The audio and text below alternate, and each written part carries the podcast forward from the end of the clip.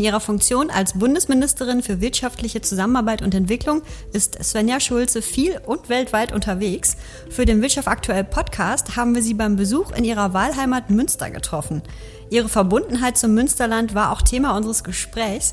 Mit Svenja Schulze habe ich außerdem über die aktuellen Entwicklungen in der Sahelzone gesprochen und darüber, wie viel Unternehmerin in der Bundespolitikerin steckt.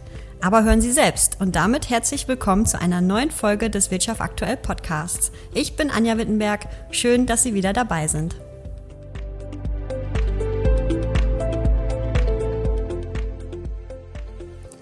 Hallo und herzlich willkommen bei uns im Wirtschaft aktuell Podcast, Bundesentwicklungsministerin Svenja Schulze. Ich bin gerne hier. Danke. Frau Ministerin, ähm, für unsere Hörerinnen und Hörer sind Sie aufgrund Ihrer politischen Funktion wahrscheinlich keine Unbekannte, aber ich würde Sie trotzdem in guter Tradition des Wirtschaft aktuell Podcasts einmal bitten, dass Sie sich einmal kurz selber vorstellen. Ja, mein Name ist äh, Svenja Schulze, ich komme aus Münster, lebe hier im Südviertel, ähm, war eine Zeit lang Wissenschaftsministerin in Nordrhein-Westfalen, dann ähm, Bundesumweltministerin und äh, habe jetzt die tolle Aufgabe, die Entwicklungspolitik Deutschlands in der Welt voranzubringen. Wir treffen Sie ja heute zwischen einigen Terminen hier im Münsterland. Wie oft sind Sie denn eigentlich noch in Ihrer Wahlheimat Münster? Na, ich bin so oft zu Hause, wie es geht, weil hier ist es einfach total schön. Ich lebe gerne in ja. Münster, ich laufe gerne um den Aasee, ich genieße den Markt. Mhm. Aber die Aufgabe jetzt bringt das mit, dass ich einfach sehr viel international äh, unterwegs bin und deswegen bin ich viel zu wenig zu Hause. Mhm. Okay, aber wenn Sie dann trotzdem mal zu Hause sind, worauf freuen Sie sich dann am meisten? Ach, am schönsten finde ich es, wenn ich samstags auf den Markt gehen darf und äh, dann Sonntag so den traditionellen Spaziergang um den Aasee. Das mhm. finde ich einfach klasse. Mhm. Ja, gerade bei schönem Wetter. Ne, ja, aber das geht auch bei Regen. Also ja. das ist einfach immer schön. Bei Regen geht man dann einfach in den Zoo. Ja. Dann bleibt man trocken. Genug Möglichkeiten hat man da ja hier. Ne? Genau. Mhm. Ähm, inwiefern können Sie denn überhaupt den Heimatbesuch hier in Münster noch genießen? Haben Sie dann noch genug private Zeit oder ist das dann auch ein Termin nach dem anderen, der sich jagt? Nein, ich bin natürlich auch als Wahlkreisabgeordnete, als Bundestagsabgeordnete hier in Münster unterwegs und das sind dann auch äh, viele Treffen und Verabredungen. Aber ich habe auch noch ein Privatleben. Ohne das geht's auch gar nicht. Das braucht jeder Mensch und das äh, organisiere ich mir auch. Da muss man sich dann auch schon die Zeit für nehmen einfach. Ne? Ja, sonst äh, hat man ja irgendwann keinen Freundeskreis mehr. Ja. Das, das muss einfach sein. Mhm. Ja. Okay. Was zeichnet denn das Münsterland aus Ihrer Sicht so besonders aus? Das Münsterland ist alles einmal sehr schön. Das ist eine einfach tolle Landschaft. Ich äh, fordere immer wieder Kolleginnen und Kollegen auf, einfach mal hier bei uns äh, Urlaub zu machen, mhm. weil man hier wunderbar mit dem Fahrrad fahren kann. Ähm, es ist aber auch eine sehr innovative Region. Hier passiert unheimlich viel. Hier sind tolle Hochschulen, ähm, die mit sehr, sehr innovativen Leuten. Hier sind starke Unternehmen, starker Mittelstand, der sehr viel voranbringt. Äh, und das wird manchmal woanders ein bisschen unterschätzt, äh, was mhm. es alles auch an, an tollen Unternehmen hier aus der Region gibt. Ich erzähle immer wieder, was wir hier alles haben, ja. wen wir hier, wer aus Münster und dem Münsterland kommt. Und viele glauben mir gar nicht, äh, dass das dann hier produziert wird ja. oder hier, hier die Dinge entwickelt wurden. Ich war jetzt ein Beispiel Anfang der Woche bei Predimo, ein Unternehmen, was sich mit ähm, der Ergonomie von Arbeitsplätzen beschäftigt mhm. und eine absolute äh, Revolution voranbringt, ja. wie man zum Beispiel solche Arbeitsplätze in der Pflege und so noch besser machen kann, damit die Leute nicht selber krank werden durch ihre Arbeit. Und solche Dinge, die entstehen hier und haben dann, ähm, werden international wahrgenommen ich würde mich freuen, wenn das dann auch sogar bis nach Bayern geht und nicht nur in die USA. Mhm. Aber Sie sind ja eigentlich in, im Rheinland geboren, in Düsseldorf, ähm, leben jetzt aber auch schon seit 20 Jahren hier in Münster. Ähm, als was würden Sie sich denn eher bezeichnen? Als rheinische Frohnatur oder doch eher als der Münsterländer Sturkopf manchmal? ähm, also mir wird nachgesagt, dass ich echt stur sein kann. Also okay. insofern ist das Westfälische äh, wahrscheinlich das, was dominiert. Aber ich bin einfach ein fröhlicher Mensch und das nehme ich, glaube ich, aus dem Rheinland mit. Also so ein bisschen beides einfach. Einfach ein bisschen beides, mhm. ja. Okay. Ja, dann lassen Sie uns gerne mal einen Blick auf Ihre politische Arbeit werfen. In der aktuellen Legislaturperiode ist ja jetzt Halbzeit. Aber welches Fazit würden Sie denn für Ihr Ressort ziehen? Ja, für mein Ressort ist das wirklich eine ganz, ganz schwierige Zeit, weil die Corona-Pandemie ist ja für uns in Deutschland jetzt im Grunde genommen vorbei. Wir merken es im Alltag nicht mehr. Aber in der Welt hat das ganz massive Auswirkungen. Und dazu kommt der Krieg Russlands gegen die Ukraine. Russland führt leider auch einen Krieg mit dem Hunger in der Welt. Also die bombardieren ganz gezielt die, die Kornkammer der Ukraine. Das führt dazu, dass einfach deutlich weniger Weizen, deutlich weniger Lebensmittel auf den internationalen Märkten sind. Die Preise steigen ganz massiv an und das ist gerade für den afrikanischen Kontinent wirklich schrecklich. Und deswegen musste ich direkt zu Beginn meiner Amtszeit äh, sehen, was wir da machen können. Ich habe ein Bündnis für die Ernährungssicherheit in der Welt äh, auf den Weg gebracht, mhm. mit Hilfe der Weltbank wirklich alle versammelt, die da ähm, Geld geben, die Daten haben. Wir haben erstmals jetzt ein richtiges Portal, wo alle Daten sind, wo man sich genau informieren kann und dann eben auch sieht, wo ist noch Hilfe nötig äh, und wo ähm, sind schon genug sozusagen äh, Menschen da und genug Länder unterwegs. Und mhm. das ist enorm wichtig, dass äh, das jetzt vorangekommen ist. Und das zweite große Thema, was ich mir ja vorgenommen habe, mir ist aufgefallen in der Entwicklungszusammenarbeit, dass sehr viel Politik für die Männer gemacht wird, die in den Entwicklungsländern ja. eben sehr dominant sind. Wir brauchen aber die gesamte Gesellschaft und deswegen mache ich eine feministische Entwicklungspolitik. Ich habe ganz bewusst ein bisschen provokanteren Titel genommen, damit darüber auch gesprochen wird. Mhm. Aber im Kern steht, dass wir eben auch die Frauen in den Ländern erreichen, weil das wissen wir doch aus Deutschland. Wenn nur Männer sozusagen angesprochen werden und nur Männer die Gesellschaft tragen sollen, das funktioniert nicht. Wir brauchen alle, wir ja, brauchen Männer ja. und Frauen. Und deswegen ist es so zentral für mich in den Entwicklungsländern eben auch Arbeit für die Frauen dort zu machen, dafür zu sorgen, dass sie die gleichen Rechte haben, dass sie repräsentiert sind äh, und dass sie auch an Ressourcen herankommen, an mhm. Bildung, an das Gesundheitssystem. Das scheint für uns so selbstverständlich, ist es aber in den meisten Ländern nicht. Für die, die anderen Regionen nicht. Ne? Nein, ja, die meisten Menschen auf der Welt haben keinen Zugang zu einem Sozialsystem. Wenn die einen Arbeitsunfall haben oder ein Kind bekommen, dann, dann gibt's nichts. Da gibt's kein Geld der, erstmal in dem Sinne. Was ne? in dieser ja. Phase hilft. Ja. Also das sind so zwei große Themen, die ich voranbringe, mit denen, ich bin Sozialdemokratin, natürlich versuche ich auch überall, wo es geht, Sozialsysteme aufzubauen, ja. weil ich glaube, dass das ähm, für die, die Gesellschaften ganz zentral ist, dass es da eine Form von Absicherung gibt. Mhm. Sie haben jetzt gerade schon Ihr Engagement in den afrikanischen Staaten genannt. Das ist ein ganz gutes Stichwort. Sie haben ja jetzt im Juli die Präsidentschaft der Sahel-Allianz übernommen, also des Unterstützerverbunds für die afrikanischen afrikanischen Staaten Mauretanien, Mali, Burkina Faso, Niger und Tschad. Ähm, und die Sahelzone zählt ja schon zu den ärmsten Regionen weltweit ja. und ist ja auch aktuell wieder in die Schlagzeilen gekommen, auch sehr stark durch Terrorismus geprägt. Welche Ziele haben Sie sich denn konkret für Ihre Präsidentschaft für diese Region gesetzt? Mhm. Ja, die Sahelzone ist wirklich ähm, eine ganz, ganz schwierige ähm, Region. Das ist die ärmsten, das sind die ärmsten Länder der Welt. Es ist leider inzwischen auch das, das Epizentrum des Terrorismus. Ja. Und äh, was es ganz dringend braucht, sind einfach Perspektiven für die jungen Menschen dort. Ähm, meine nächste Reise geht nach Mauretanien. Mhm. Dort sind 60 Prozent der Bevölkerung unter 25 Jahre alt. Und die Wahnsinn. brauchen einfach Jobs, eine Perspektive, ja. Einkommen. Und das, was wir mit dieser Saalallianz machen, ist im Grunde genommen auch an die Wurzeln von Terrorismus dran zu gehen, weil viele finden die Angebote der Terroristen einfach attraktiv, weil die sagen, du kriegst Geld, du kriegst eine Waffe, du kriegst ein Motorrad oder so. Und ja. das ist erstmal wenn man nichts anderes hat, wenn man Geld verdienen kann, unheimlich attraktiv. Und deswegen haben wir uns in der Saalallianz vorgenommen, wir wollen helfen, mehr Jobs zu schaffen. Das geht dort vor allen Dingen in der Landwirtschaft. Das ist da aber auch sehr sinnvoll, weil es müssen mehr Lebensmittel für die Menschen dort selber produziert mhm. werden. Und jetzt hat man Basalzone immer im Kopf, oh, das ist so Wüstenregion. Ja, ja. Ist es aber gar nicht. Ja. Man kann dort sehr gut zum Beispiel Gerstensorten anpflanzen. Das geht in den Böden. Das wird auch traditionell dort gemacht. Und wo wir jetzt helfen und unterstützen, ist klassisch Ausbildung. Also wie kann ich so Landwirtschaft betreiben unter den Klimaveränderungen jetzt, äh, dass äh, die Ernte auch wirklich äh, was wird, dass mhm. ich wieder Saatgut habe für die nächste Runde, dass ähm, die Produkte dann auch bei denen landen, die ähm, das äh, am Ende dann konsumieren sollen. Weil da gibt es große Probleme. Zum Beispiel Mauretanien wieder, er hat einen großen, sehr, sehr große Fischgründe noch ja. vor der Küste. Die Fischen auch Fisch, ganz, ganz viele kleine Fischer, sind sehr viele Menschen beschäftigt. Aber dadurch, dass sie die Kühlketten nicht organisiert kriegen, kommt der Fisch nicht bis zu den Menschen und die hungern dann trotzdem, obwohl so viel gefangen wird. Und da besser zu werden, das ist Teil der Entwicklungszusammenarbeit, die wir machen. Und das Zweite, was wir ähm, uns vorgenommen haben, ist eben die sozialen Sicherungssysteme aufzubauen. Mhm. Da arbeiten wir schon zusammen. Wir sind über 18 Geber. Also da ist die Weltbank, da sind äh, Länder, Deutschland, Frankreich, USA, Großbritannien. Ähm, da sind Organisationen, die wir jetzt alle zusammenbinden, äh, um eben gemeinsam dann mehr daraus zu machen aus dem Geld, was wir da haben. Das ist nicht wenig. Es waren letztes Jahr 28 Milliarden Euro, die wir in dieser Region hatten. Ja, okay. Sie haben gerade gesagt, es kommt natürlich auch darauf an, inwiefern die Menschen in den Ländern dort aufgestellt, ist und, aufgestellt sind und auch dahinter stehen. Da würde ich gerne nochmal äh, diesen Punkt aufgreifen. Wie realistisch ist es denn, dass man von außen überhaupt etwas bewegen kann? Wenn man sich jetzt die Situation zum Beispiel in Niger aktuell anschaut, mhm. mit äh, Präsident Basum, der ja auch demokratisch gewählt war und ja. auch für Sie ja und für den Westen auch ein strategisch sehr wichtiger Partner war.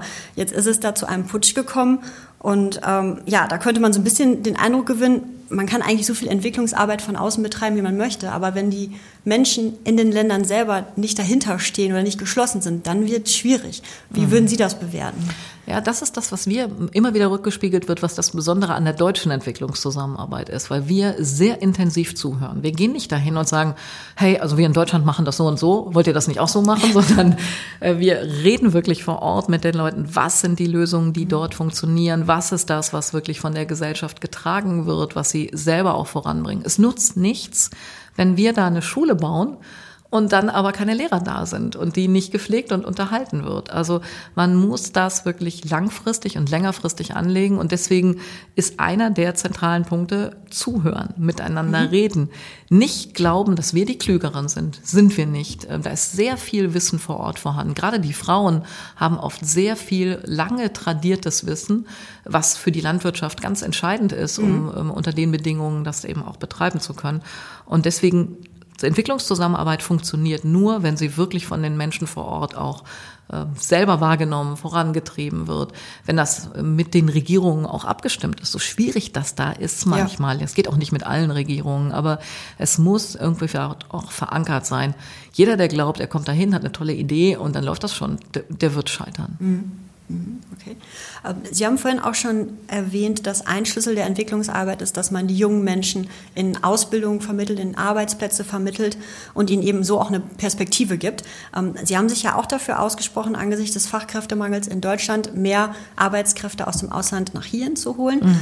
Ähm, welche Voraussetzungen müssten denn aus Ihrer Sicht die Unternehmen in Deutschland erfüllen, damit das auch klappt? Ja, also das Allerwichtigste ist, in den meisten Entwicklungsländern gibt es sowas wie Ausbildung gar nicht. Ja, es gibt, äh, gehen noch nicht mal alle zur Schule dort. Und das ist auch ein Teil in der Entwicklungszusammenarbeit. Wir arbeiten hier zum Beispiel mit den IHK, mit den Handwerkskammern auch hier in der Region zusammen und helfen, dass Ausbildung aufgebaut wird. Ähm, weil das ist für das Land wichtig, aber potenziell natürlich auch für uns. Und was wir jetzt in der, ähm, in der Frage der Fachkräfte machen, ist, wir haben in Deutschland erstmal wirklich alles verändert, was Fachkräfteeinwanderung notwendig macht. Wir haben neue Gesetze, wir erkennen Ausbildung viel stärker an, als das früher der Fall war. Wir unterstützen, wir helfen. Ähm, da ist sehr, sehr viel passiert. Neben dem, dass wir natürlich auch versuchen, alle Fachkräfte in Deutschland zu qualifizieren ja. und alle Potenziale, die wir hier haben, besser zu nutzen. Aber die werden ja wahrscheinlich nicht alle reichen, ne? Nee, das reicht ja, nicht. Also ja. selbst wenn alle, die jetzt Teilzeit arbeiten, ein paar Stunden mehr arbeiten, wenn wir alles mobilisieren, reicht immer noch nicht. Ja. Und was für die Firmen wichtig ist, wenn sie ähm, ähm, mit uns zusammenarbeiten, wenn sie zum Beispiel Projekte machen und Leute aus solchen Ländern holen, das reicht nicht, die hier anzustellen. Die brauchen eben am Anfang auch Unterstützung. Die brauchen Unterstützung beim Deutschlernen. Die müssen reinkommen in auch einen Bekanntenkreis. Die, die müssen hier Schritt für Schritt sich zu Hause fühlen, mhm. weil wenn das nicht mitgegeben ist, dann verlieren wir diese Fachkräfte wieder. Mhm. Und das mit zu organisieren, da haben wir ganz gezielte Projekte. Ich habe zum Beispiel eins mit der Deutschen Bahn gemacht, wo wir ähm, ja spezialisierte, ähm, ja, wir würden glaube ich sagen, Elektrotechniker ausgebildet haben, äh, die ähm, im Heimatland dann schon Deutsch angefangen haben zu lernen, auch schon ein bisschen Grundlagen sozusagen der Elektrotechnik, die für die Bahn eben relevant ist. Ja. Dann hier nach Deutschland gekommen sind, hier aber dann auch Helfer hatten bei der Wohnung, die einen direkten Kreis von Leuten um sich herum hatten, die sich mitgekümmert haben und so war das dann ein Gewinn für die jungen Leute, Gewinn für in dem Beispiel die Bahn mhm. und ein Gewinn für das Land, aus dem die kamen, weil die haben so viele junge Leute, die sind froh über jeden, den sie unterbringen können. Also sowas zu organisieren, das ist das Ziel. Und äh, für Unternehmen ist es nicht so einfach, weil sie kriegen eben nicht nur eine Arbeitskraft, sie kriegen einen Menschen. Ja. Und das wissen die meisten aber auch, weil die haben ja auch Erfahrung mit ihren eigenen Beschäftigten. Da ist das ja genauso. Ähm, bei denen, die jetzt eben noch eine Sprache zusätzlich lernen und komplett erstmal alleine hierher kommen, ist die Herausforderung aber nochmal eine größere. Mhm. Ja, dann lassen Sie uns gerne nochmal einen Blick vorauswerfen auf das nächste Jahr. Im Haushaltsentwurf der Bundesregierung wurden ja die Gelder für die humanitäre Hilfe und auch für die Entwicklungsarbeit gekürzt. Ähm, also ich glaube, so ungefähr 700 Millionen Euro weniger stehen Ihnen da aktuell zur Verfügung. Wie gehen Sie damit um? Mhm. Ja, das ist total bitter, dass wir kürzen müssen. Das ist übrigens nicht nur bei mir so, das ist im Moment in allen Ministerien so, weil wir konnten während der Corona-Zeit die Schuldenbremse aussetzen. Und da hatten wir mehr Geld zur Verfügung. Und ähm, jetzt müssen wir aber wieder in, die, in das Normal sozusagen vor Corona zurück. Und das heißt für uns alle Kürzungen. Und das ist für alle schwierig. Und für mich ist das ganz besonders schwierig, weil ja, bei uns ist Corona vorbei, aber in der Welt eben noch nicht. Gerade in Entwicklungsländern sieht man die Folgen, die Bedarfe steigen. Wir haben mehr Hunger in der Welt, wir haben mehr Kinderarmut, wir haben mehr Armut insgesamt. Ich bräuchte deutlich mehr Geld mhm. und muss jetzt mit etwas weniger Geld klarkommen. Und das ist, das ist wirklich schwierig, aber wir haben auch, ähm, die Schuldenbremse gilt nun mal. Wir ja. werden keine Mehrheit im Parlament bekommen, sie auszusetzen. Und äh, wir haben einfach vom Wohnungsbau, der ja auch laufen muss, äh, bis hin zu der Unterstützung, dass die Energiepreise günstiger werden, äh, bis hin eben zu meiner Arbeit, überall die Bedarfe. Und jetzt ähm, müssen wir leider diesen sehr harten Schnitt machen. Es ist total schwierig für mich. Ähm, ich kämpfe auch immer noch. Das ist ja noch nicht durchs Parlament. Ja. Äh, aber ähm, wir, wir können eben auch nur so viel Geld ausgeben, wie da ist. Und ich, ich hoffe einfach darauf, dass wir es schaffen, dass die, die Wirtschaft wieder stärker angekurbelt wird, dass wir aus dieser Delle rauskommen und dass wir dann einfach wieder mehr Geld auch zur Verfügung haben. Mhm. Okay. Ja, Sie haben ja nicht nur einen politischen Werdegang, sondern auch einen ja, wirtschaftlichen Werdegang. Sie waren mal eine Zeit lang als Unternehmensberaterin im öffentlichen Bereich tätig. Wie, wie viel Unternehmerin steckt denn heute noch in Ihnen? Ja, das war für mich eine unglaublich wichtige Zeit ähm, in der Unternehmensberatung. Ähm, ich habe aber da auch gemerkt, hm, also nur beraten war mir dann irgendwann auch zu wenig. Ich okay. war dann ganz froh, dass ich auch mal wieder also auch selber machen, machen könnte, ja, selber ja. machen konnte, weil ähm, nur anderen sagen, was sie besser machen können. Das hat mir dann irgendwann nicht mehr gereicht. Aber na klar habe ich viel ähm, von der Denke auch mitgenommen. Ich habe mhm. ja nicht nur im öffentlichen Bereich beraten, ich habe auch Versicherungen ähm, äh, mit im Fokus gehabt. Und man kriegt einfach ganz viel mit über die Frage, wie läuft Controlling, Personalführung, äh, wie, wie laufen eigentlich längerfristige Entwicklungen, was, was bedeutet es auch mit Kapital, mit eigenem Geld irgendwo unterwegs zu sein. Mhm. Das, das nehme ich schon sehr, sehr mit und das hat mir jedenfalls in meiner eigenen Tätigkeit, ich, ich führe ja auch ein Ministerium, es sind ja auch nicht, nicht wenig Leute, ja. ich äh, habe viel mit, mit Menschen auch zu tun, das hat mir das erleichtert auch ähm, zu verstehen, wenn man manchmal Leute sagen, ah Mann, also ich brauche jetzt aber einfach mehr Geld von dir, das ist jetzt aber, meine Idee ist die aller, allerbeste und die musst du doch fördern. Ja, ja. Ähm, das, das kann ich sehr, sehr gut nachvollziehen. Mhm. Okay, ja, damit sind wir eigentlich auch schon fast am Ende unseres Podcasts angekommen. Für unsere Schlussrubrik habe ich wie immer Satzanfänge vorbereitet mhm. und ich würde Sie bitten, dass Sie die einfach mal vervollständigen. Ich fange mal an. Ähm, wenn ich auf Dienstreisen unterwegs bin, dann darf das auf gar keinen Fall in meinem Koffer fehlen auf Dienstreisen unterwegs bin. Oh, was, ohne was ich nicht kann, ist das iPad, weil ich nehme immer noch ein bisschen Arbeit auch mit. Ja. Ich will nicht, dass wenn ich unterwegs bin, einfach zu viel liegen bleibt. Mhm. Und deswegen äh, arbeite ich auch unterwegs, also ganz normal die Akten möglichst weiter ab, wenn das irgendwie geht. Mhm. Okay. Auf meinem Nachttisch liegt aktuell das Buch ich lese im Moment die Bücher von Tommy Bayer noch, äh, weil ich aus dem im Urlaub sehr viel von seinen Sachen gelesen habe. Das hat mich sehr fasziniert. Ich lese aber auch gerade noch ähm, ein Buch über den Kongo und äh, wie, also okay. lese immer mal mehrere Sachen parallel mhm. ähm, über die einfach historische, geschichtliche Entwicklung und wie die mit dem Kolonialismus, was das eigentlich für die bedeutet hat. Dieses Land wollte ich immer schon mal gerne bereisen. Ich möchte eigentlich gerne noch mehr in Europa reisen. Das okay. geht aber nicht als Entwicklungsministerin. ja, gut, das stimmt. Ich finde es einfach sehr, sehr schön. Ähm, und ich finde, Europa hat so viel zu bieten. Deutschland hat so viel zu bieten. Mhm. Äh, als Ministerin reise ich jetzt natürlich viel in ähm, Südamerika, in, in Afrika, in, in, den asiatischen Ländern. Das ist auch total spannend. Mhm. Aber privat freue ich mich auf Europa. Haben Sie da einen Favoriten? Ähm, nee, ich bin eigentlich gerne einfach ähm, hier in, bei, uns in Deutschland mhm. und im europäischen Nachbarland unterwegs. In Multikrisenzeiten, wie wir sie aktuell erleben, hält mich optimistisch das, ich so viele tolle Menschen erlebe. Ich habe so viele tolle Frauen, aber auch tolle Männer erlebt mit so tollen Ideen, die immer noch was besser machen wollten. Und das motiviert mich ungemein und ähm, sorgt auch immer wieder dafür, dass ich dieses Pensum auch durchhalte. Ja, das ist doch ein schönes Schlusswort. Dann vielen Dank, äh, Frau Ministerin Schulze, für Ihren Besuch hier und für das Gespräch. Und ja. Ich wünsche dem Podcast viel Erfolg und viele Hörerinnen und Hörer. Ja, vielen Dank. Bis dann. Ciao.